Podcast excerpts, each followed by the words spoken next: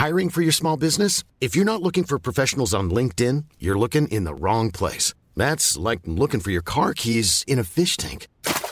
LinkedIn helps you hire professionals you can't find anywhere else, even those who aren't actively searching for a new job but might be open to the perfect role. In a given month, over 70% of LinkedIn users don't even visit other leading job sites. So start looking in the right place. With LinkedIn, you can hire professionals like a professional. Post your free job on linkedin.com slash people today. C'est avec un immense plaisir que je vous parle d'une marque que j'affectionne tout particulièrement, Mama Hangs. Mama Hangs a les produits qu'il te faut en tant que maman allaitante. La brassière et le soutien-gorge d'allaitement absorbant. Ils sont conçus dans un tissu bien spécifique pour l'occasion, aka le micromodal, qui absorbe, sèche vite et te permettra d'éviter toute odeur, et ce en restant au sec. Tout ça veut dire que si comme moi tu as des fuites de lait d'un côté quand le bébé tète de l'autre, adieu coussinet d'allaitement qui se font la malle et bonjour brassière ou soutien-gorge qui tiendra toute la journée. Et ce n'est pas fini. Le petit nouveau de la collection, c'est le body, qui a les mêmes talents absorbants en s'ouvrant à l'avant avec des aimants trop pratiques. Ici, on ne se passera plus de ces produits top quali, beaux et confortables. Alors merci Mama Hanks de soutenir le podcast depuis si longtemps.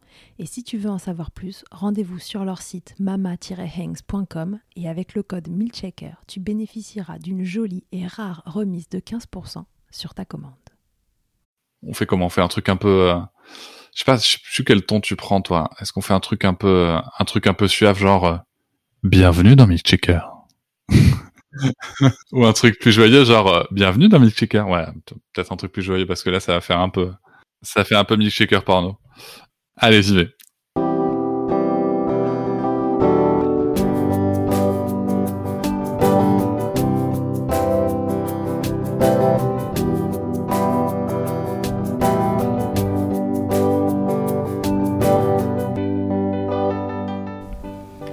Vous l'aurez compris, aujourd'hui est un épisode spécial, c'est l'anniversaire de Milkshaker. Le podcast fête sa première année et pour l'occasion, j'ai décidé de vous livrer mon histoire et de donner les manettes à Cédric Rostin que vous venez d'entendre échauffer sa voix. J'ai rencontré Cédric via Instagram, il est entré dans le clan des Milkshakers lors de l'épisode 10 et je ne vous présente plus son désormais célèbre podcast Papatriarcat qui m'accompagne dans ma parentalité. C'est lui qui va poser les questions aujourd'hui. Je passe donc de l'autre côté du micro et j'espère que cela vous plaira. Je vous livre mon témoignage d'allaitement qui évidemment a guidé mon chemin vers la création de ce support que j'ai imaginé pour vous informer. Allez, je lui redonne les manettes de Milkshaker, il a dit qu'il me les rendrait ensuite. J'espère qu'il tiendra promesse. Réponse la semaine prochaine. Bienvenue dans Milkshaker. Aujourd'hui, je reçois Charlotte Bergerot. Charlotte, vous la connaissez peut-être justement sur les réseaux parce qu'elle a créé le podcast Milkshaker. Aujourd'hui, elle me confie les clés de son podcast pour justement qu'elle puisse nous livrer son histoire à elle, son histoire d'allaitement, son histoire de maman, et aussi son histoire de professionnelle de santé, puisqu'elle est ostéopathe spécialisée pour suivre les grossesses et les sujets de périnatalité. C'est avec grand plaisir et beaucoup d'honneur que je vais donc mener cette interview qui va commencer tout de suite. Je vous souhaite une très bonne écoute. On va commencer par, par dire que que le, le, le lait, euh, la préparation grâce à de nourrisson, c'est important. C'est, c'est vraiment le meilleur, le meilleur aliment pour, euh, pour le bébé, euh, le plus adapté à, sa, à son développement, et que euh, vraiment l'allaitement, c'est, c'est quelque chose qu'il faut arrêter. Voilà. Ouais, bah oui, je sais pas qu'est-ce que c'est que cette connerie. Plus des gens qui veulent absolument informer sur ce sujet, je sais pas où on va, mais des sottises. Quoi. Ouais, c'est ça. Puis en plus, mm. là, c'est, c'est quoi ces femmes qui veulent, qui veulent montrer leur sein partout Ouais, non mais attends, non, mais merde, les seins, c'est à l'intérieur des foyers. Euh, de toute façon, ils appartiennent à leur mari ou à leur conjointe. C'est ça. Donc là, c'était Connery Checker, un podcast de, de, Charlotte Bergeron. Bon, bah allez. Merci Cédric pour ce beau résumé. Salut Charlotte. Salut Cédric. Bienvenue dans Checker. Merci de m'accueillir dans Milkshaker. Alors, je t'aurais un petit peu présenté euh, avant, avant, avant qu'on prenne la parole, mais est-ce que toi, tu ouais. voudrais te présenter un petit peu, nous parler de toi, euh, qui tu es, euh, si tu as des enfants, combien, et ce que tu fais dans la vie? Donc, moi, je suis Charlotte Bergerot, Palisco. je suis ostéopathe dans la vie. Spécialisée en périnatalité. Donc je m'occupe, comme je dis dans l'introduction, des femmes euh, en général tout au long de leur vie, et puis plus particulièrement autour de la période périnatale. Et puis je m'occupe après de leurs bébés une fois qu'ils sont arrivés. Et euh, une, une, corde à mon, à mon arc, c'est de m'occuper des bébés quand ils ont des soucis pour téter. Et je les aide en les libérant de leur tension à mieux téter, à éventuellement faire moins mal, à mieux euh, tirer le lait de, de, maman, et donc à mettre en place un allaitement cool, serein. Et toi, t'en as des enfants? Ah oui, pardon, j'oubliais. Oui, bah oui, moi j'ai un enfant qui a presque 3 ans déjà. Et voilà, il est né en septembre 2018 et c'est un bébé euh, que j'ai allaité. Alors je vois que tu parles au passé, donc je suppose que l'allaitement ouais. est terminé, c'est ça? Tout à fait. Je l'ai allaité pendant un an. Tu l'as allaité pendant un an, ok. Et cet allaitement, euh, avant, avant, avant qu'il se mette en place, c'était quoi ton, ta, ta vision de l'allaitement? C'était plutôt une évidence euh, T'avais peur que ça fonctionne pas? Ça te dégoûtait peut-être? Ou tu te disais juste, bon, on va tenter le coup euh, Voilà. Je me disais exactement ce truc-là, c'est on va tenter le coup. J'avais euh, pas trop d'a priori sur le truc. Je m'étais quand même dit, je crois que la phrase type, c'était moi j'ai envie d'allaiter, mais euh, si ça marche pas, je vais pas m'acharner. Voilà. J'avais envie, euh, je, je, le faisais pour lui offrir le meilleur, euh, parce que je savais que le lait maternel, euh, c'était le meilleur que je pouvais lui offrir en termes nutritionnels. J'avais pas trop d'attente quant à la relation, le, le, contact avec lui, etc. C'était même pas forcément un truc qui m'attirait. donc je le faisais vraiment pour lui apporter le meilleur.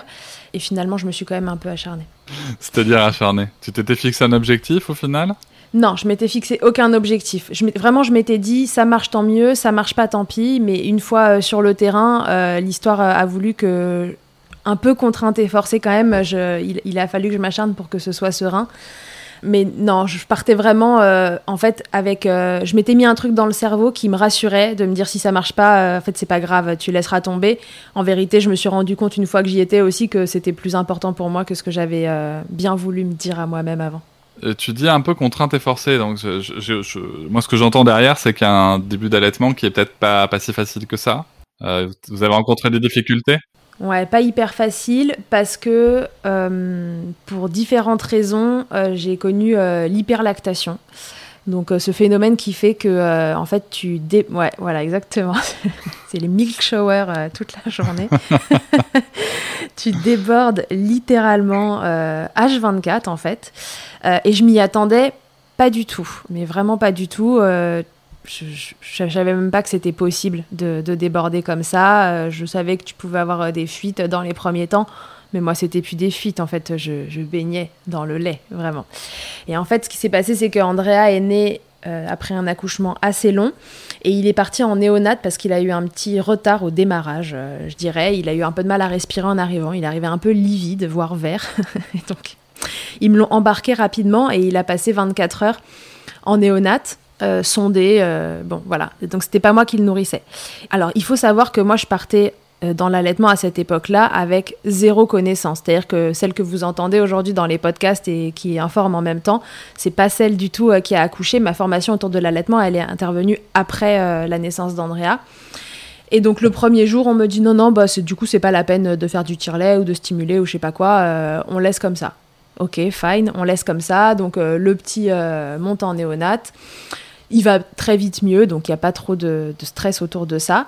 Et je pense qu'on commence l'allaitement, si je me souviens bien, parce qu'honnêtement j'étais un peu dans le coltard, on commence l'allaitement à proprement dit plus de 24... Ouais, non, le lundi je l'allaite pas non plus. Je crois que la première tentative de mise au sein, on l'a fait le mardi matin, alors qu'il naît le dimanche matin à 9h. Ah ouais Ouais, ça commence vraiment après.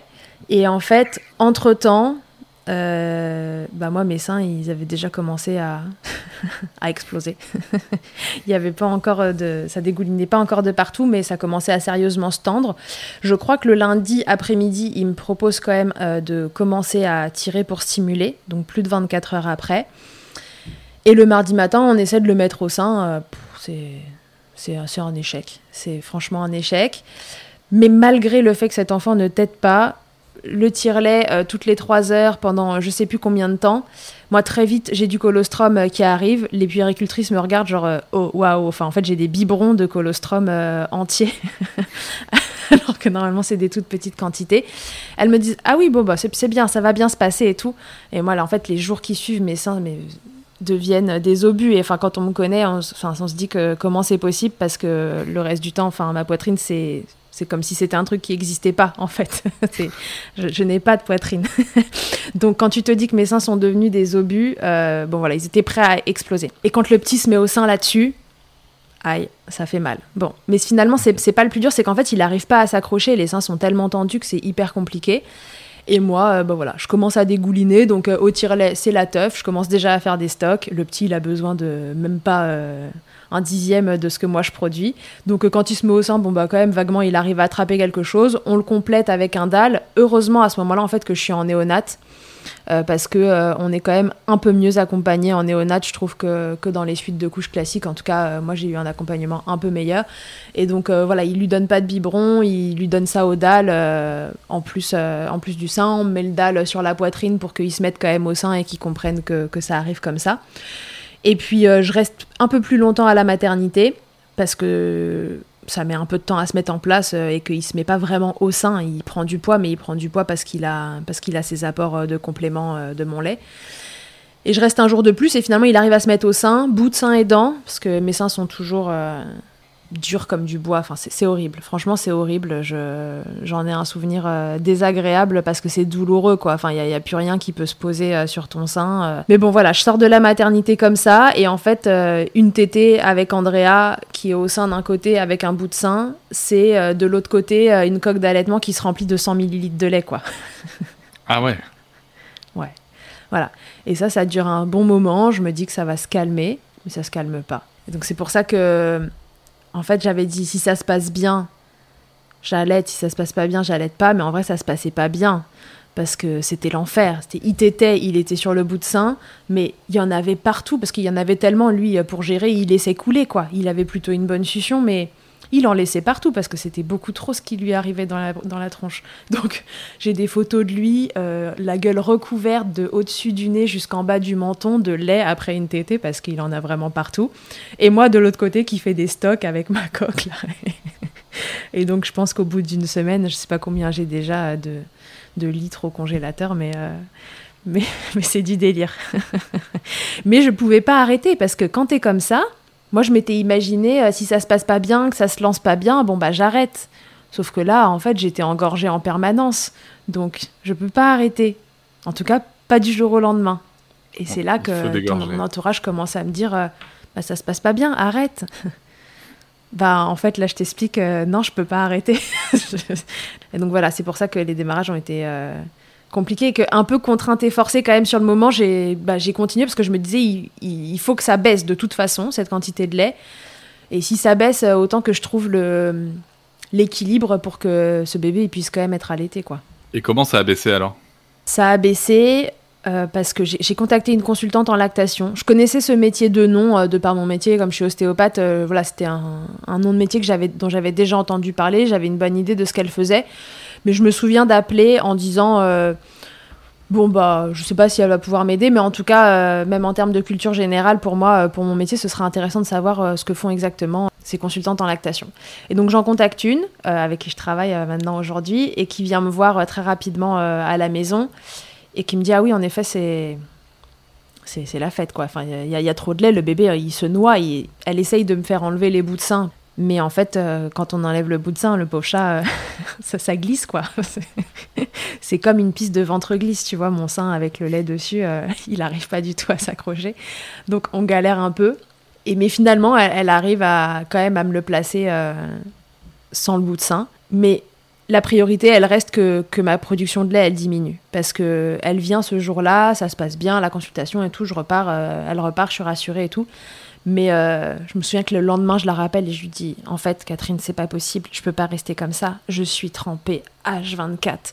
Mon lit était trempé, le canapé était trempé, j'avais des langes que je calais dans le soutien-gorge. Euh, pour que ce qui dégoulinait de la bouche euh, d'Andrea euh, et de mon sein aille quelque part autre que sur mes vêtements. Enfin, moi, tu vois, l'été, stylé avec des fringues d'allaitement, c'était, ça n'existait pas. j'enlevais tout, il restait le soutif avec le gros linge par-dessus. Je dis toujours mon allaitement il était socialement complètement euh, incompatible tu vois. Je, je, pouvais pas aller dîner quelque part et mettre mon bébé au sein. Quand bien même j'aurais voulu parce que j'étais pas d'une team euh, euh, hyper à l'aise à allaiter dans, dans, les lieux publics ou quand il y avait du monde autour mais je pouvais pas en fait. C'était vraiment là pour le coup c'était c'était le striptease et il y en avait partout et la coque de l'autre côté. Vas-y qu'il me faut le biberon pour vider la coque et la remettre après. Enfin c'était n'importe quoi donc finalement, je la rappelle et je lui dis non, ça va pas, je, je peux pas rester comme ça, j'en peux plus, je suis trempée. Et elle me dit ok, ok, on va trouver des solutions. Donc elle me propose d'alterner, de faire des, des tétés sur le, sur le même sein plusieurs fois d'affilée pour calmer un peu de l'autre côté. Ce truc-là fonctionne pas. Et finalement, elle me fait faire ce qu'on appelle un drainage complet. Donc c'est une technique où le matin, tu te lèves avant que bébé ait faim. Donc déjà, c'est très pratique pour pour calculer euh, avec un enfant de trois semaines, je crois. Et pendant une demi-heure, je crois, tu tires euh, les deux seins. Il faut vider les seins une bonne fois pour toutes et après, on met le bébé au sein.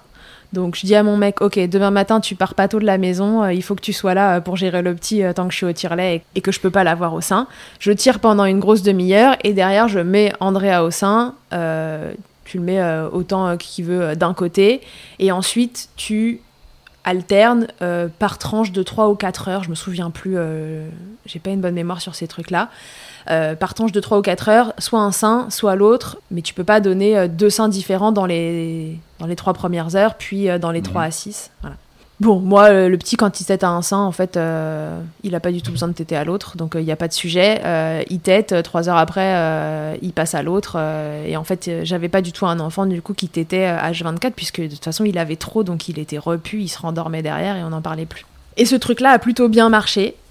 Et c'est ça qui m'a permis de calmer le jeu. Voilà, ça m'a permis d'arrêter d'être engorgée toute la journée, d'avoir mal, parce que en fait j'avais mal, j'avais des, zones qui, qui s'engorgeaient en permanence parce qu'il n'arrivait pas à tout tirer. Et puis je sais pas, je dirais qu'une semaine euh, après ce truc-là, je me dis ok, là j'ai trouvé un, un compromis et, euh, c'est tolérable et j'ai arrêté de m'engorger euh, complètement à ce moment-là. Donc quand il tirait sur un sein, le sein se vidait et après on pouvait passer à l'autre. Et puis de temps en temps voilà il y avait un petit loupé s'il avait passé un peu trop de temps à dormir ou autre. Mais euh, mais voilà ça s'est déclenché euh, comme ça.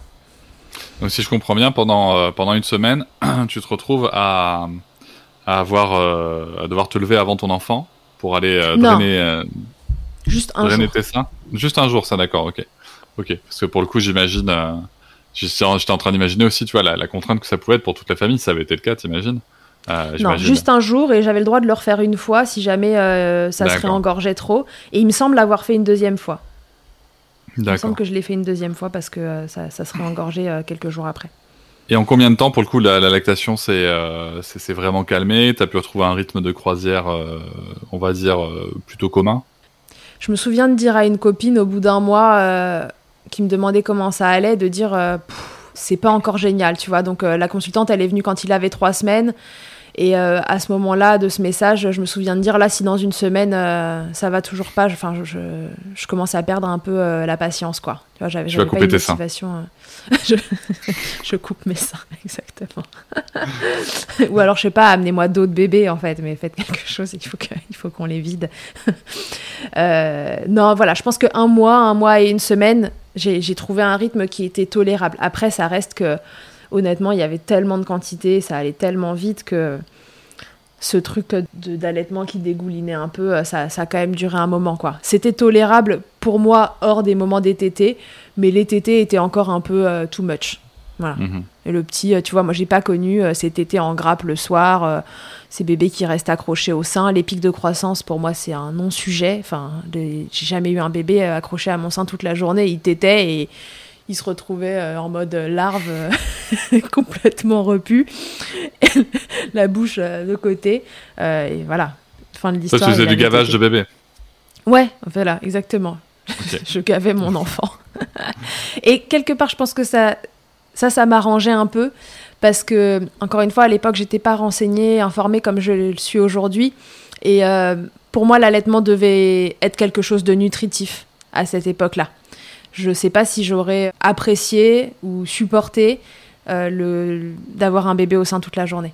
D'accord. Ouais, en effet, c'est quelque chose de particulier. Et donc, pour le coup, euh, sur les 12 mois, cette période-là, euh, très avec les seins très tendu et, ces contraintes, ça a duré, ça a duré combien de temps? Ça a duré la moitié? Plus, moins? Ça a duré, je te dis, ce, mois et demi au démarrage. Après, non, après un bon mois après, tu vois, on était sur quelque chose de, de stable où j'étais plus obligée de, mettre des langes de partout, etc. Après, j'ai toujours eu des quantités de lait importantes. C'est-à-dire que voilà, moi, je suis plutôt dans la team de celles qui produisent sans rien faire et euh, qu'il n'y avait pas besoin de stimuler autant à la maternité. Tu vois, j'avais le petit au sein et en plus, il me faisait tirer mon lait des deux côtés toutes les trois heures. Donc en fait, on, a surstimulé. Euh, c'est probablement une hyperlactation qui était un peu induite par une surstimulation au démarrage, parce qu'ils avaient tellement envie en néonate que ça se mette en place que moi je tirais tout le temps. Puis moi, on me disait que c'était important, donc vas-y go. Et puis moi, j'y arrivais au tire-lait, ça sortait tout seul. Donc euh, tu sais, euh, en un quart d'heure, les biberons ils étaient pleins. C'était sympa. Une, pensée, une pensée pour toutes les mamans qui avaient qui galéraient à tirer.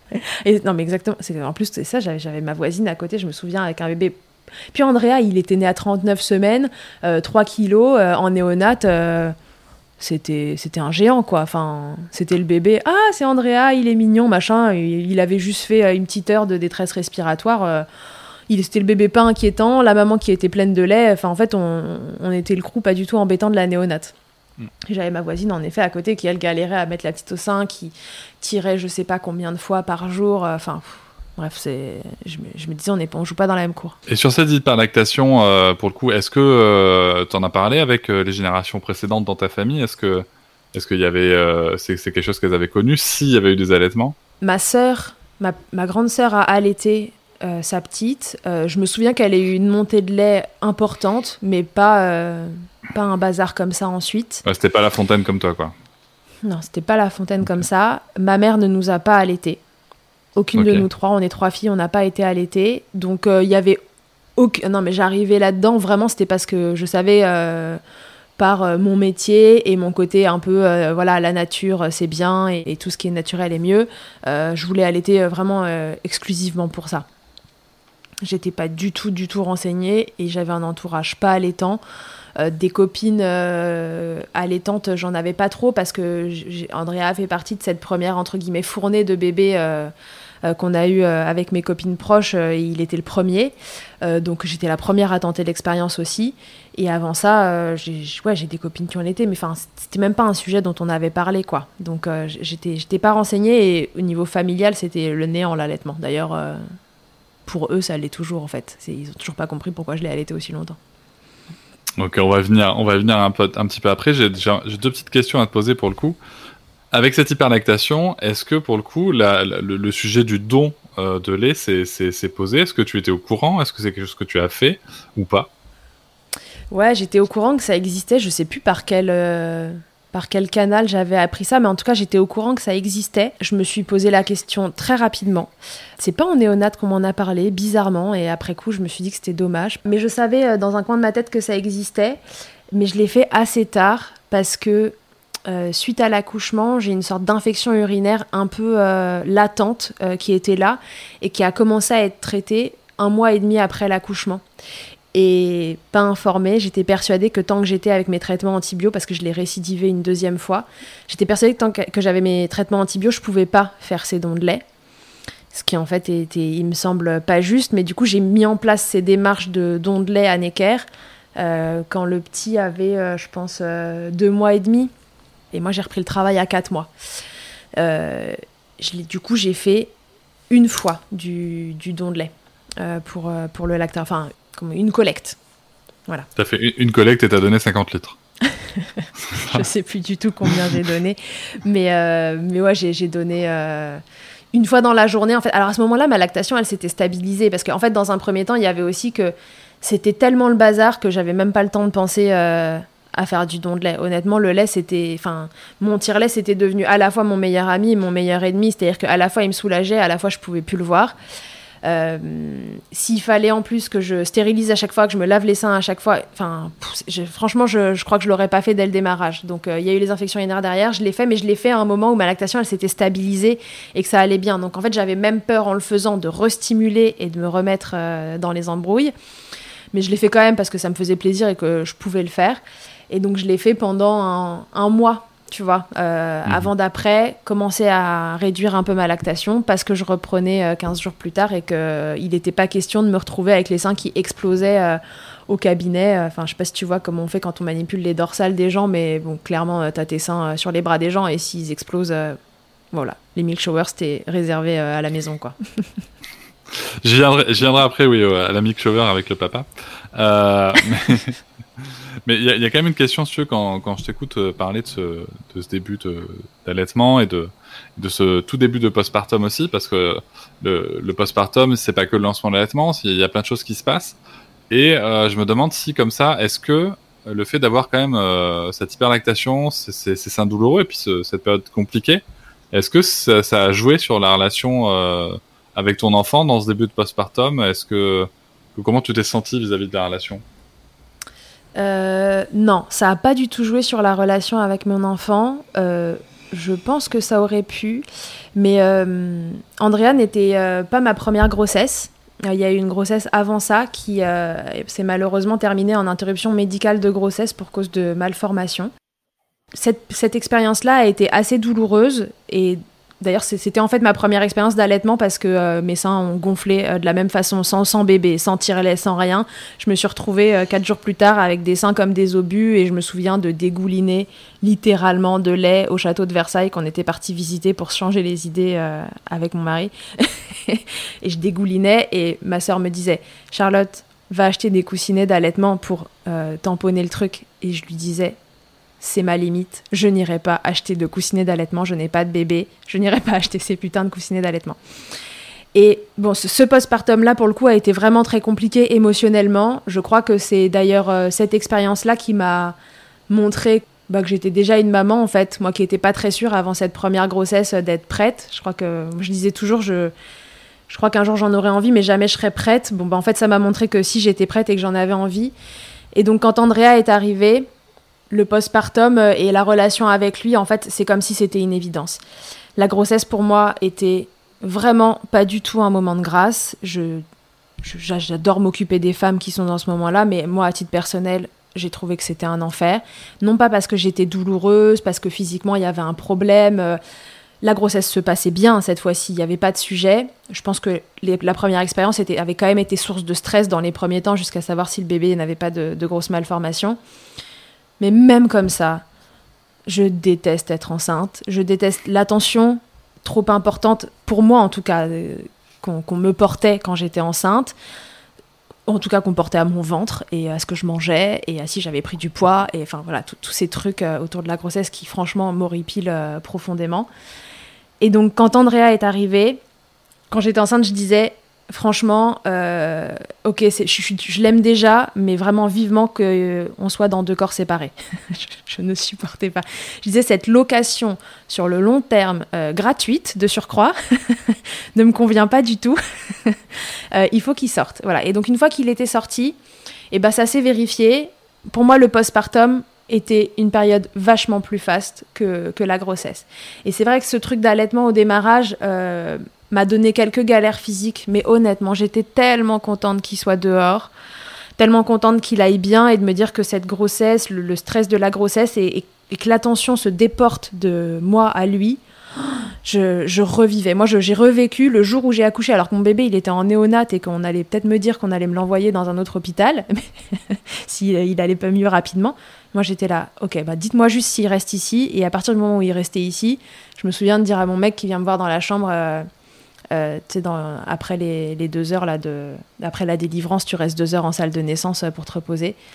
Et il me dit, ok, c'est bon, il a l'air stabilisé, normalement il le garde. Et je l'ai regardé, je lui dis, ok, demande-leur si je peux dormir. J'étais complètement déconnectée, l'accouchement avait été long.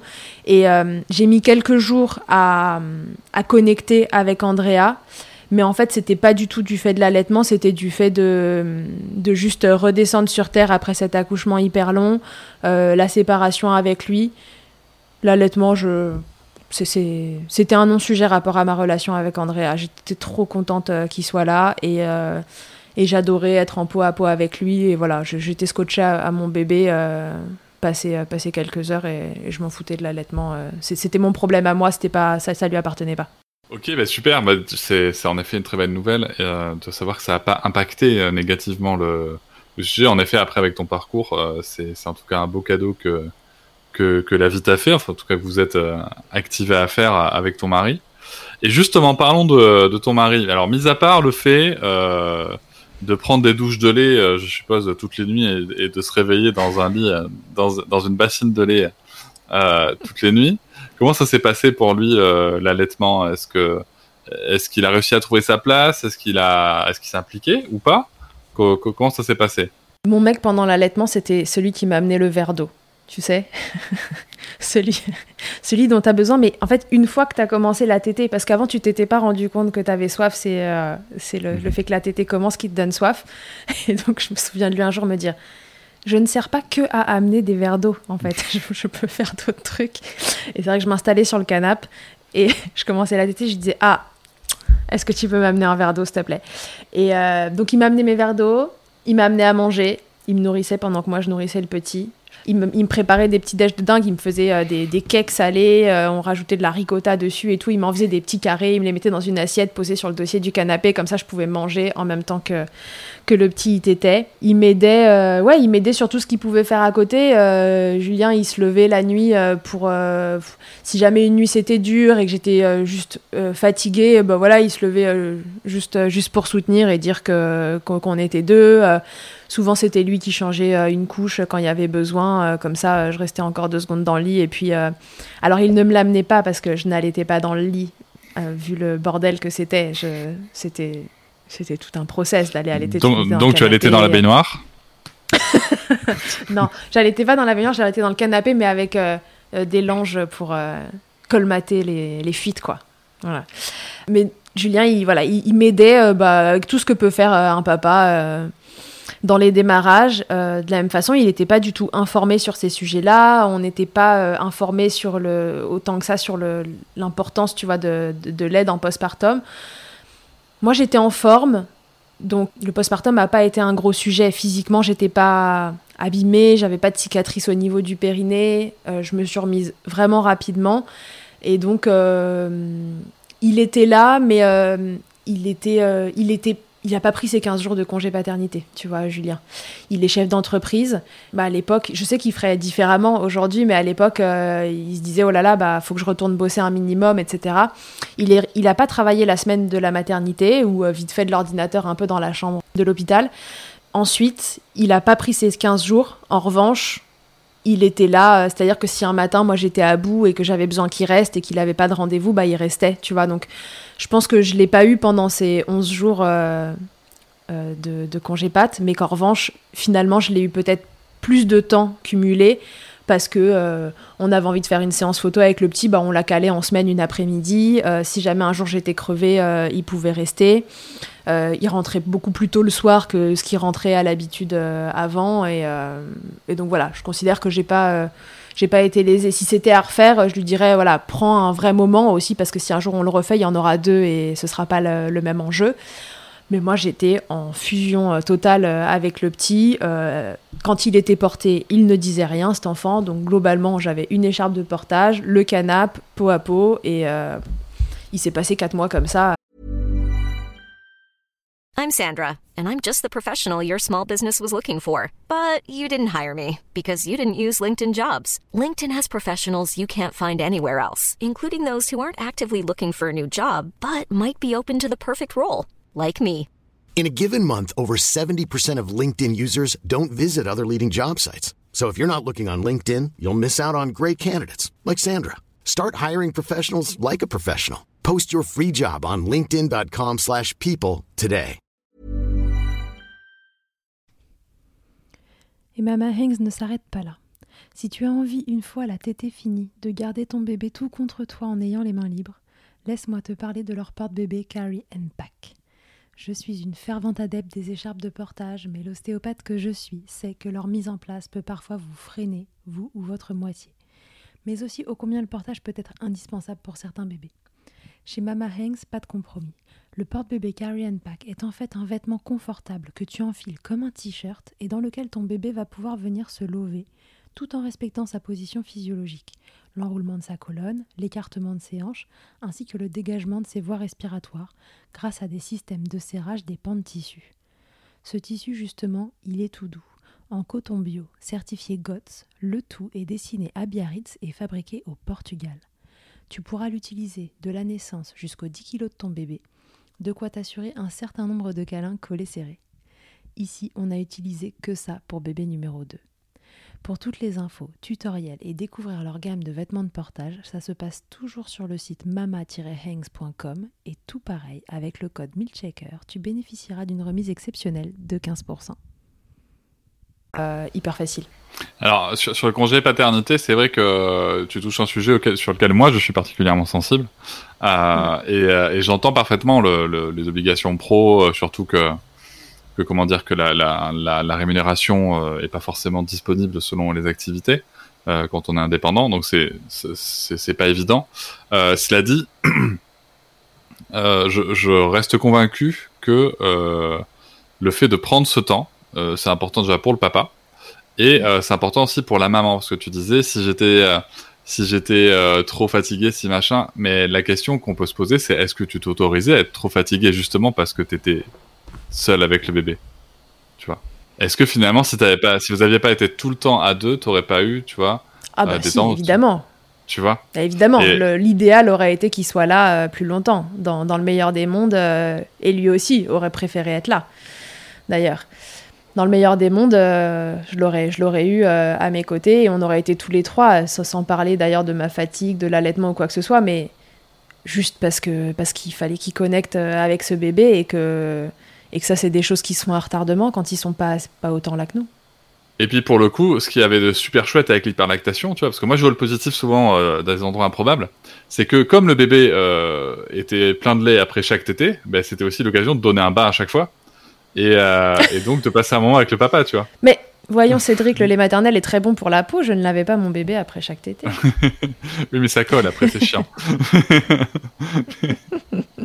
Cela dit, c'est vrai, le lait maternel est très bon pour la peau et, euh, d'ailleurs, ça peut, on peut réutiliser du lait qu'on pensait avoir perdu euh, dans des bains et, euh, et même pour les adultes, très clairement. voilà, ça c'est la petite information santé et le conseil beauté de Cédric. Le point mille chèques. Euh, est-ce que lui, euh, il, a, il, a, jugé justement que cet allaitement, et notamment avec ce côté un peu hyperlactation, tu vois, donc euh, qui était, qui, avait quand même pas mal de contraintes, est-ce qu'il a trouvé que c'était un frein dans la relation avec son enfant ou, pas? Non, je pense pas qu'il ait considéré l'allaitement comme un frein dans la relation avec son bébé. Il a quand même eu à un moment, tu sais, cette phrase de, ben en fait, t'avais dit que si ça se passait pas bien, t'arrêterais. Et là ça se passe pas bien. Voilà. Ce à quoi je lui ai rétorqué, ben ouais, mais t'es bien gentil, tu vois bien que je déborde, et, euh, là, ben, je, je, peux pas arrêter, en fait. C'est pas possible. Euh, physiologiquement, c'est pas possible d'arrêter comme ça du jour au lendemain, donc euh, je vais réduire tranquillement, et, et, ensuite on verra. Mais sinon, il, il, voilà, il était soutenant au quotidien, il suivait ce que, ce que moi je faisais, mais il était tu vois, il, il me poussait pas du tout dans l'allaitement. Il était en mode un peu comme moi. Tu le fais. En fait, si tu le fais, euh, si tu as envie, euh, si tu n'en as pas envie, euh, moi ça me va aussi. il était nettement moins renseigné que moi pour savoir si c'était le meilleur ou pas. Il se doutait que c'était mieux et donc voilà, il, m'a laissé. Il m'a laissé gérer. Ça n'a pas été du tout un frein dans la relation avec son bébé parce que Andrea, n'étant vraiment pas un bébé scotché au sein et les tétés ne durant pas du tout une heure, bah voilà, en un quart d'heure, c'était plié. Hein. Il avait tété et vraiment, il était repu. Donc après, c'était portage, euh, euh, on le pose, machin, on fait des trucs avec lui, il dort. Euh. mon allaitement n'a pas du tout été un frein là-dedans. Pour finir sur le sujet du papa, j'ai quand même une dernière question, un petit peu anecdote. Bon, moi, je suis déjà passé dans, dans Milk Checker, j'ai déjà raconté des anecdotes où j'ai pris du lait dans la tronche. Et, avec cette, ah et encore, c'était avec une lactation normale, bien qu'il y avait un, un réflexe d'éjection fort. Euh, allez, vas-y, tu peux nous donner une petite anecdote avec le papa? Je suis sûr qu'il doit y avoir une douche de lait qui traîne, une milk shower qui traîne ou, ou, quelque chose comme ça dans, dans, euh, ta ben tiroir. Non, il n'y a pas de milk shower parce que, en fait, je, ne pouvais pas laisser mes seins euh, à l'air. Tu vois ce que je veux dire mhm. Donc, même dans rapport intime, en fait, j'avais une brassière, j'avais un truc. Parce que vraiment, ça dégoulinait de dingue. Je, pour moi, le coussinet d'allaitement a été comme un sous-vêtement pendant un an. Je, n'ai pas vécu sans. Donc j'avais ma brassière avec mes coussinets. Et Ah en plus, euh, voilà, euh, l'épisode avec Camille, euh, la sexologue, est sorti cette semaine-là. Clairement, les rapports, c'est le truc qui fait sécréter de l'ocytocine et qui fait que ça coule encore plus. Donc, quand tu as fait l'expérience une fois, la brassière que tu n'avais pas enlevée la première fois par chance, entre guillemets, tu l'enlèves pas la deuxième. Non, c'est vrai, c'est vrai, c'est vrai qu'il faut pas, faut pas négliger le, le, la- l'apport d'ocytocine avec des- une hyperlactation. J'imagine en effet Mm. que ça doit être, ça doit être café rigolo. Tu m'as mis une image en tête euh, très étrange, mais, mais c'est, C'est vrai. c'est, marrant. Non, non, ouais, c'est... j'étais euh, barricadée euh, de la poitrine euh, tout le temps. Ce qui est dommage parce que mes seins n'ont jamais été aussi gros, ils n'ont jamais existé autant que pendant l'allaitement. Et en fait, le pauvre, c'est-à-dire que d'habitude, il n'y en a pas. Et là, il y en avait, mais on- ils étaient inutilisables. Enfin, en tout cas, pas par un mec. Donc, enfin, franchement, euh, la frustration, quoi, c'est naze. C'est nul. bon, je, je pense que, je pense qu'il s'en est remis et que, et que, et que ça Ouais, empêche ouais. rien. Il s'en est remis, mais c'est quand même un peu con, quoi, quand il pense. Tu parlais tout à l'heure de, de l'entourage euh, de la famille euh, qui, euh, qui, qui, qui avait pas compris, qui comprenait toujours pas d'ailleurs. Euh, comment ça s'est passé avec eux? Est-ce que tu as eu des réflexions? Est-ce que tu as eu bon, je- vu ce que tu as dit, j'imagine que t'as pas eu trop d'encouragement, mais pour le coup, comment ça s'est passé? Qu'est-ce que tu as pu entendre? Pendant les trois premiers mois, alors la, première partie, quand c'était vraiment galère, c'était ben pourquoi tu continues, arrête si ça va pas. Euh, une fois que ça s'était stabilisé, j'ai vécu un peu le schéma classique de, de 0 à 3 mois. C'est ah, c'est bien, t'allaites. De 3 à 6, euh, ah, t'allaites encore T'as encore du lait Oui, encore du lait. Tant qu'il tète, il y aura du lait. Et puis, vu les quantités de base, a priori, euh, ça va pas se tarir comme ça. Et puis, passé 6 mois, euh, je suis rentrée euh, dans, dans le classique. euh, mais pourquoi tu fais ça? La famille, les, les amis aussi, et pour qui me connaissent bien, hein, qui sont proches, mais, mais à qui je pense j'avais pas non plus fait passer le message de l'importance de, de l'allaitement pour moi, en tout cas de l'importance que ça avait pris dans, dans ma maternité. Ouais, c'est le plus désagréable, je trouve, c'est le pourquoi tu fais, pourquoi tu continues en fait, ça apporte quoi? Et j'avais même pas envie de leur rétorquer le côté nutritionnel ou je sais pas quoi, parce que j'avais juste envie de leur dire en fait c'était comme ça hier, c'est comme ça. Enfin, pourquoi euh, aujourd'hui euh, je dois arrêter si hier ça se passe bien, demain ça se passe aussi euh, En fait, juste lâche-moi la grappe. Voilà. Et après, c'est là que je suis pas forcément quelqu'un d'hyper agréable quand, quand, on me, quand on vient me titiller. Et j'étais là, en fait, juste, j'ai même pas envie de te répondre. Je- J'étais pas une grande défenseuse de l'allaitement à l'époque. Et j'ai juste là, bah, en fait, cette question. Et c'était un peu comme les injonctions pendant la grossesse et euh, ce truc de, de l'attention qui se tourne vers quelque chose qui, qui m'oppressait. Et ben là, c'était un peu reparti, mais avec l'allaitement et mes seins, quoi. Parce qu'il restait, il restait que ça de, de la grossesse. euh, alors, euh, ça se tournait vers pourquoi tu fais ça? En plus, j'avais repris le boulot, donc c'était. Bah, moi, j'avais repris le boulot, je voulais qu'il ait quand même un peu de mon lait la journée, puis de toute façon, il fallait que je vide mes seins pour arriver au boulot dans un état euh, correct. Donc, je lui donnais à manger le matin au petit, et puis après, je tirais. Et en fait, je vidais le sein que lui n'avait pas fini de vider euh, complètement, et euh, je tirais l'autre, comme ça, j'arrivais au cabinet sereine avec les seins dégonflés. Et puis le soir, je le nourrissais et je le je retirais dans la soirée pour, pareil, vider avant la nuit et me dire aussi que comme ça, en fait, ça lui faisait euh, ses biberons de la journée, finalement, et Mm. que j'ai pu euh, l'allaiter exclusivement jusqu'à 7 mois, je crois, ou 7 mois et demi, alors que j'ai repris quand il en avait 4. Donc entre les stocks que j'avais et, euh, et ce que moi je tirais matin et soir, voilà, et André, il a eu que du lait maternel euh, pendant, pendant 7 mois. Oui, moi, ce qui m'interpelle beaucoup dans, dans, dans, ton, dans ton récit, dans ton retour d'expérience, c'est que il y a, y a quand même un, cette marque, justement, du fait que euh, l'allaitement n'est pas du tout normalisé, l'allaitement non écourté n'est pas du tout, du tout normalisé. Euh, parce qu'on peut entendre de ci de là que c'est bon, faut arrêter avec l'allaitement. Sauf que on voit bien que euh, ce que ce que vivent, en tout cas ce que vivent les mères en priorité, qui sont quand même sur le front, bah, c'est très désagréable et euh, il y a un jugement qui est permanent. Ce qui est très intéressant, c'est de constater que euh, dans notre société, en tout cas en France, on pose jamais la question à quelqu'un. Mais attends, mais euh, mais, mais tu donnes le biberon là? Ouais. Mais, mais jusqu'à quand? Enfin, tu vois, c'est quelque chose qui n'arrive pas et donc euh, oui, c'est- très désagréable. Donc euh, encore une fois, soutien euh, aux, mères et, aux parents et coparents qui qui font le choix de cet allaitement en non écourté, non pas pour une question militante, mais juste parce que c'est un choix qui est pas forcément facile à tenir et qu'il faut s'accrocher. Puis celles et ceux qui ne le font pas, ben, ça peut aussi ouvrir la réflexion sur ben, comment est-ce qu'on peut s'adresser ou pas à, un parent qui, qui ou qui co-allaite. Euh, Tu parlais de ta reprise du travail. Donc Mm. euh, ça c'était un point euh, important, c'est un point qui est quand même crucial quand dans, dans, dans quand on conduit un allaitement, notamment un allaitement non écourté.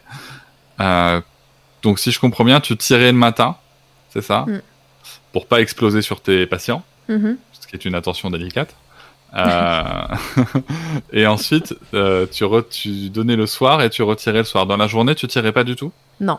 Je- Ah ouais. C'était euh, une des limites que je m'étais mise parce que mon, mes cabinets sont faits de telle façon que. Alors à l'époque, j'avais pas le centre IJ où je travaille aujourd'hui. À l'époque, j'ai deux cabinets où je travaille chacun à mi-temps, mais je change de cabinet parce qu'ils sont proches à la mi-journée. Et j'ai une associée qui fait l'inverse de moi. C'est des cabinets où il n'y a pas de frigo, euh, où euh, j'ai une heure pour manger, euh, sachant qu'il faut aussi passer d'un cabinet à l'autre. Et je n'envisage pas une seule seconde de d'emmener mon tire-lait ou d'avoir un tire-lait euh, nomade pour faire ça en pleine journée et avoir la glacière. Et ça, plus voilà, la charge qui se rajoutait de, de partir euh, plus tôt le soir. Donc déjà, moi, j'enlevais des patients parce que euh, de- avant de 18h à 20h, je travaillais. Et là, à 18h, bah voilà, fallait être parti du cabinet, récupérer chouchou, euh, rentrer à la maison, on connaît le truc, bain, manger, euh, enfin, bain, tété, dodo. Autant Julien, avec le temps, a été beaucoup plus présent sur ce temps péri, péri-boulot.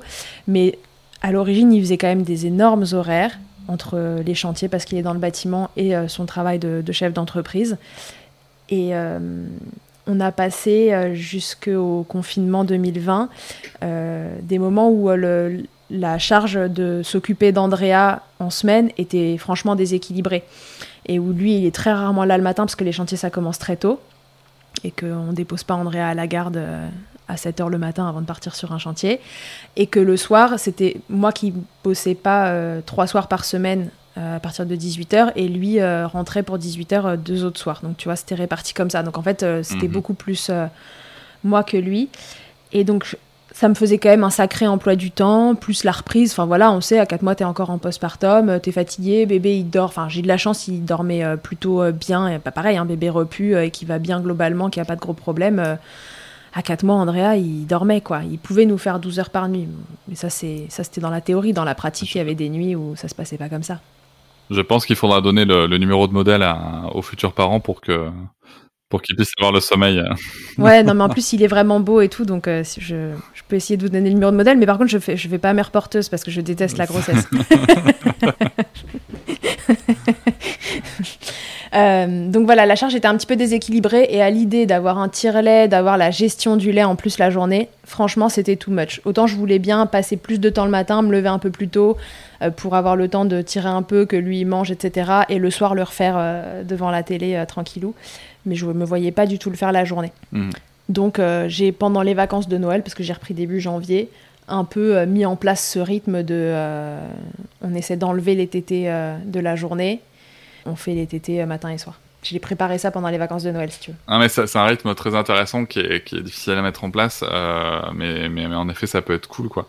Euh, Il est après, difficile à mettre en place et en même temps, euh, finalement, ça a été plus simple que prévu. C'est-à-dire que oui, à la fin de la journée, j'avais les seins un peu, genre j'étais contente de rentrer, mais en même temps, je crois que j'ai vraiment apprécié l'allaitement une fois que j'avais repris le travail. Mhm. Parce qu'avant ça, alors que j'avais, encore une fois, j'avais pas un bébé euh, accroché à moi toute la journée, euh, en tout cas pas pour manger, mais euh, je trouvais que quand même c'était très prenant, quoi, comme, comme système.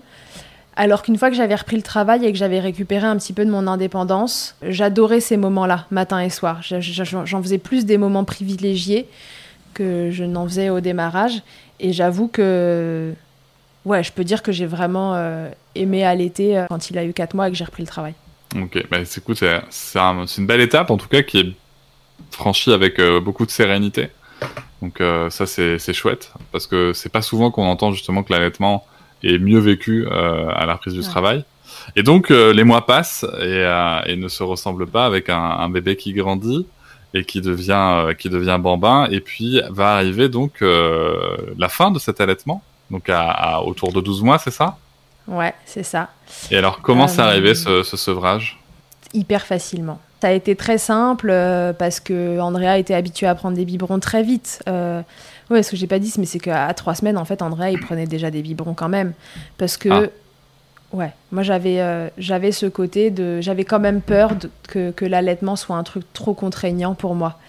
Et euh, comme en plus c'était très facile de tirer, rapidement j'ai voulu introduire euh, des biberons juste pour voir si ça passait. En fait, comme pour me rassurer et me dire que j'aurais pas le souci d'un bébé qui ne voulait pas les prendre. Donc il avait trois semaines, quatre semaines, je me souviens d'une nuit compliquée où j'en avais marre. je me souviens de me réveiller et de dire à Julien, franchement, moi je suis pas faite pour ça, euh, pas pour l'allaitement, mais je veux dire, oh, franchement, ça me saoule, euh, voilà, c'était mieux avant, euh, j'en ai marre, je suis pas faite pour ça. Il m'a dit, ok, tu veux que j'appelle mes parents pour qu'ils viennent le garder un peu ce soir? Je dis, ouais, très bonne idée. Et donc on s'est barré, le petit avait 3-4 semaines, on s'est barré au resto une soirée pour, que, pour que je puisse prendre un peu d'air, etc tu parles, le petit ce soir-là, il a été genre trop chou, évidemment. Il s'est endormi en 3 secondes 30 dans les bras de sa grand-mère qui était aux anges. A pris un petit biberon. Moi, je suis allée au resto, j'ai picolé, je suis rentrée. Comme j'avais trop de lait, j'ai tiré mon lait, je l'ai mis dans le lavabo. Euh, enfin, mais vraiment, tu sais, la vie on était quand même au niveau zéro du renseignement, tu vois. Je pense qu'aujourd'hui, je ferais pas pareil, juste en sachant les éventuelles conséquences que ça peut avoir, le côté précieux du lait maternel. Moi, je, partais en soirée, euh, le petit prenait un biberon, euh, et puis je tirais mon lait, euh, je rentrais, le lait était bien alcoolisé, donc je me disais quand même, je vais pas lui donner ça. Je le mettais dans le lavabo, et puis on n'en parlait plus. Mais donc il a toujours pris euh, des biberons euh, pour que je puisse euh, aller faire un rendez-vous de mon côté si je voulais et pouvoir laisser un biberon au papa. J'ai jamais emmené Andrea à un rendez-vous médical à moi. J'avais toujours quelqu'un pour le garder et, en général il n'y avait pas besoin forcément de lui donner un biberon, mais au moins il était là. Et, en fait voilà, je pense que c'était un truc qui dont moi j'avais besoin pour être rassurée sur le fait que cet allaitement était périn, mais il était périn aussi parce que j'avais une certaine indépendance par rapport à ça. Mmh. Donc du coup, la suite de tout ça, quand André, a grandi, c'est qu'il prend déjà deux biberons par jour. Euh, et que, euh, et que c'est très simple. Donc le soir, euh, je l'allaite, le matin, je l'allaite. Et puis très progressivement, en fait, c'est au moment de, au moment de l'été, je crois que c'est en juillet, que je commence à me dire, allez, je vais peut-être enlever la tétée euh, je crois que je voulais enlever la tétée du matin, parce que le matin il tétait moins bien, donc souvent il réclamait encore un peu après euh, dans la matinée. La nous-mêmes disait Oh, j'ai eu l'impression qu'il avait faim, donc elle lui avait refilé un biberon. Donc j'ai enlevé celle du matin. Je tirais pour qu'il ait, euh, ait un biberon au début, puis après j'ai tiré de moins en moins et la tétée du matin a disparu comme ça. La tétée du soir, elle a mis un peu plus de temps, mais voilà, ça s'est arrêté 15 jours avant c'est un an. et je pense qu'un soir, vraiment, il... je le mets au sein et il tourne la tête, quoi il tourne la tête et enfin il s'en était désintéressé progressivement parce que moi je le désintéressais de ça en fait. Mhm. Alors sans information aucune, je t'aurais dit bah ce bébé il s'est sevré, il en avait marre. Non, il s'est pas sevré, il en avait marre. C'est moi qui ai induit ce truc là. C'était euh, c'était le bon moment pour moi, euh, c'était le bon moment pour euh, pour notre couple aussi parce que encore une fois, on n'était pas renseigné. Moi, j'avais pas le, la normalisation de, de l'allaitement du bambin que je peux avoir dans la tête aujourd'hui. Et je crois que je n'étais pas cap euh, à l'époque de m'imaginer un enfant qui marchait et qui venait me voir euh, pour téter. Donc, euh, c'est franchement, c'est pour ça que ça s'est arrêté un an, tu vois. Un an, acquisition de la marche, tranquillement. je voyais venir le truc et j'ai pas eu de regret après coup en étant renseignée je me suis juste dit euh, peut-être qu'une autre fois ce sera différent, mais je, sais même pas, tu vois. Si, quand j'y repense, je me dis peut-être que je referai la même chose parce que même si aujourd'hui dans ma tête c'est normalisé pour les autres, je sais pas si moi j'en ai envie. C'est une belle réflexion. Hmm. T'as mené là. Bah écoute, on verra au deuxième. Ah, ouais. Avec mon amour pour la grossesse, euh, on n'est pas encore là. ah. Cette expérience euh, d'allaitement pour le coup, pour toi, est-ce qu'elle a eu un impact sur ta vie pro et perso? Euh, bon, vu qu'on est à ce micro-là dans Mic Checker, qui est quand même ton podcast, hein, on peut on peut le dire mm. pour ceux ceux et ceux qui, qui, n'auraient pas encore compris. Euh, euh, Qu'est-ce que ça t'a amené pour le coup, donc comme, comme projet, comme changement dans ta vie pro et perso? À titre perso, je sais pas si ça a changé euh, ça, a changé à titre pro et du coup ça m'a fait évoluer aussi euh, à titre perso euh, justement tu vois sur ces croyances ces idées reçues autour de l'allaitement que, que, moi aussi euh, dont moi aussi j'étais imprégnée et que je véhiculais malgré moi mais la vraie prise de conscience, elle a été à titre professionnel. Et c'est un mix d'allaitement et euh, de maternité tout court, en fait. Encore une fois, cette première grossesse a, eu un gros impact sur moi euh, psychologiquement euh, quand, quand ça s'est arrêté. m'a fait rentrer dans le monde de, la parentalité sans bébé, mais voilà, avec, avec plein d'émotions. Et ça m'a permis d'aborder la deuxième grossesse et, donc la deuxième maternité de façon tout à fait différente. Je mhm. pense que c'est aussi par ça que, que l'allaitement a été plus important que ce que j'imaginais. Et ensuite, bah voilà, ce, ce, timing décalé euh, pour cause de première grossesse qui a échoué, entre guillemets, a été euh, comme, une, comme une suite logique de choses euh, qui m'ont amené à, ce que ma vie professionnelle change. Parce que donc André est en septembre, en janvier je reprends le travail, et un soir, je on sortait avec des amis et, mon associé, que j'avais pas vu depuis un moment parce que j'avais été en congé mat. Et je me dis, j'ai deux patients qui annulent dans la journée. Ça fait une grosse pause déjeuner et je me dis ok trop bien parce que comme on devait sortir ce soir, je rentre à la maison, je tire mon lait et comme ça ce soir euh, j'ai les seins vides euh, pour aller dîner. Donc je rentre à la maison et en bonne euh, maman poule que je suis devenue, je me mate une rediff des maternelles du matin même. Et là, je découvre quelqu'un que je connaissais pas du tout, qui s'appelle Catherine Ribus, qui est ostéopathe, qui est spécialisée en périnate, en gynéco et en pédiatrie, et qui parle de son association euh, qu'elle a créée pour les femmes et pour les enfants qui ont besoin de soins d'ostéo et qui peuvent pas en bénéficier. Donc elle parle de cette association et je me dis ah top, je vais joindre l'utile et l'agréable.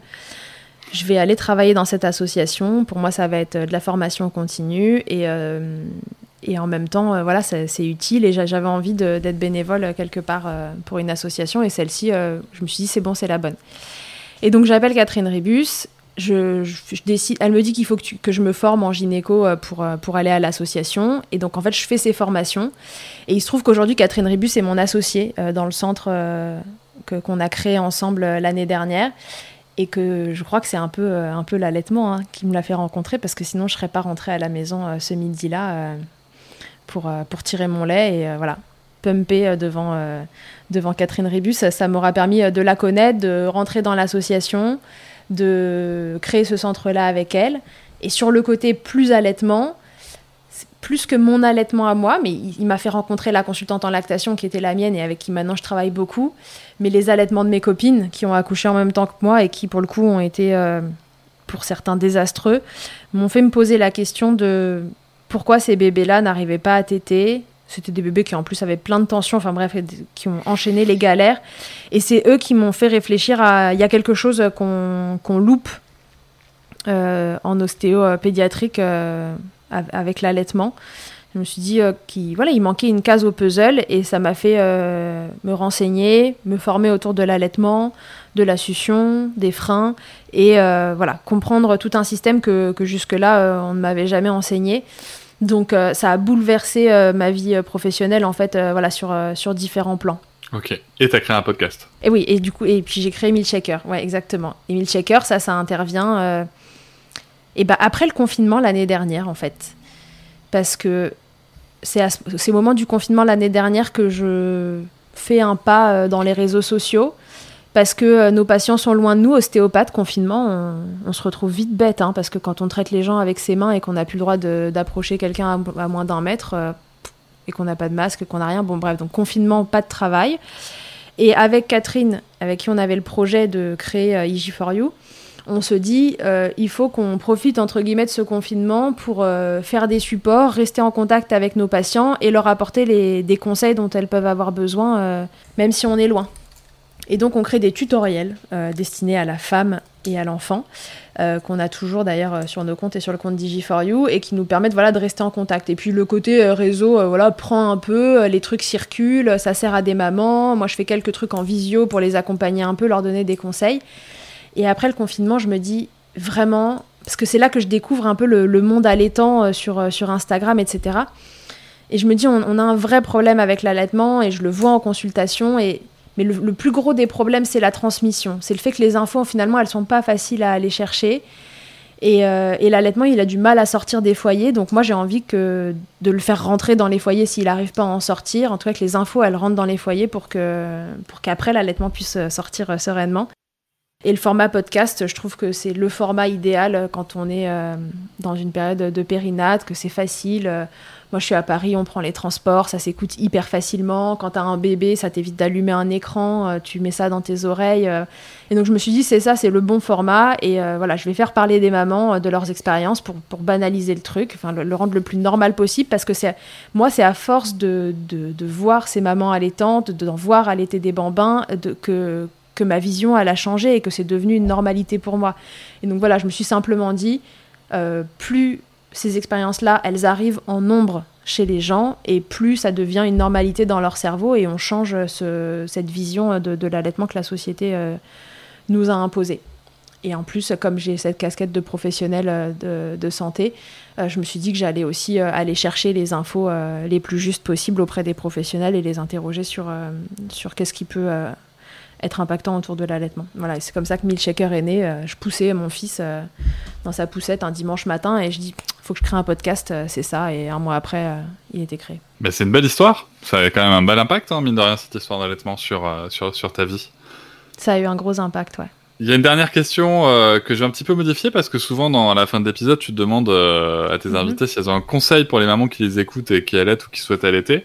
Euh, moi, c'est pas cette question-là exactement que je vais te poser. Euh, je vais te demander si tu pouvais revenir trois ans en arrière et, te, et te donner un conseil dans ta situation. voilà, ton bébé va arriver ou vient d'arriver et, et, et qu'est-ce que tu te dirais justement par rapport à cet allaitement? Je me dirais, tire pas toutes les trois heures les deux seins à la maternité. c'est une grosse connerie. T'avais vu tes seins dégoulinés à Versailles euh, un an avant.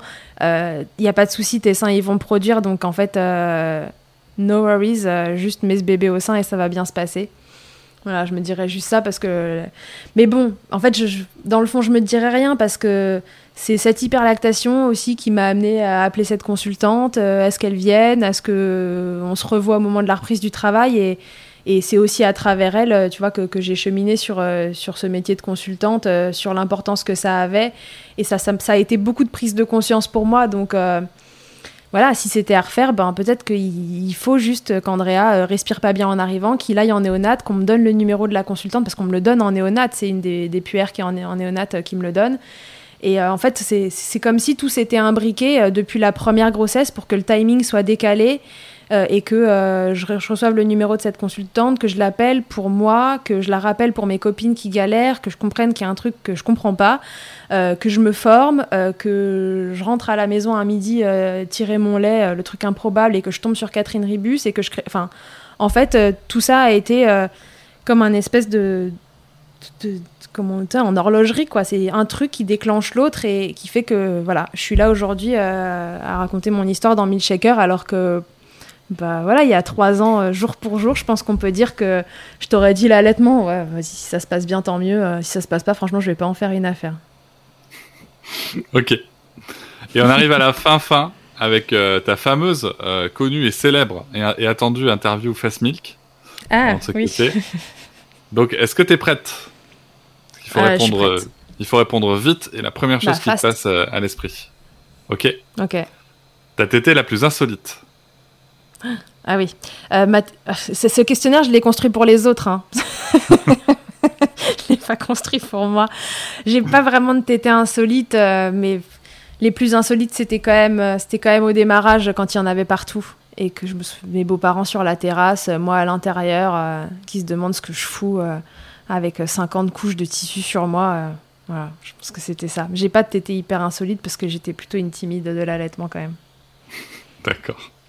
Le truc le plus glamour qui t'a été donné de vivre pendant l'allaitement? Ah bah c'est le, c'est ironique, c'est le tire-lait. Parce que le tire-lait, euh, vraiment, était devenu euh, comme mon deuxième conjoint. C'était la personne qu'on n'oubliait pas avant de partir en week-end, quoi. Avant le bébé, on emmenait le tire-lait, je pense.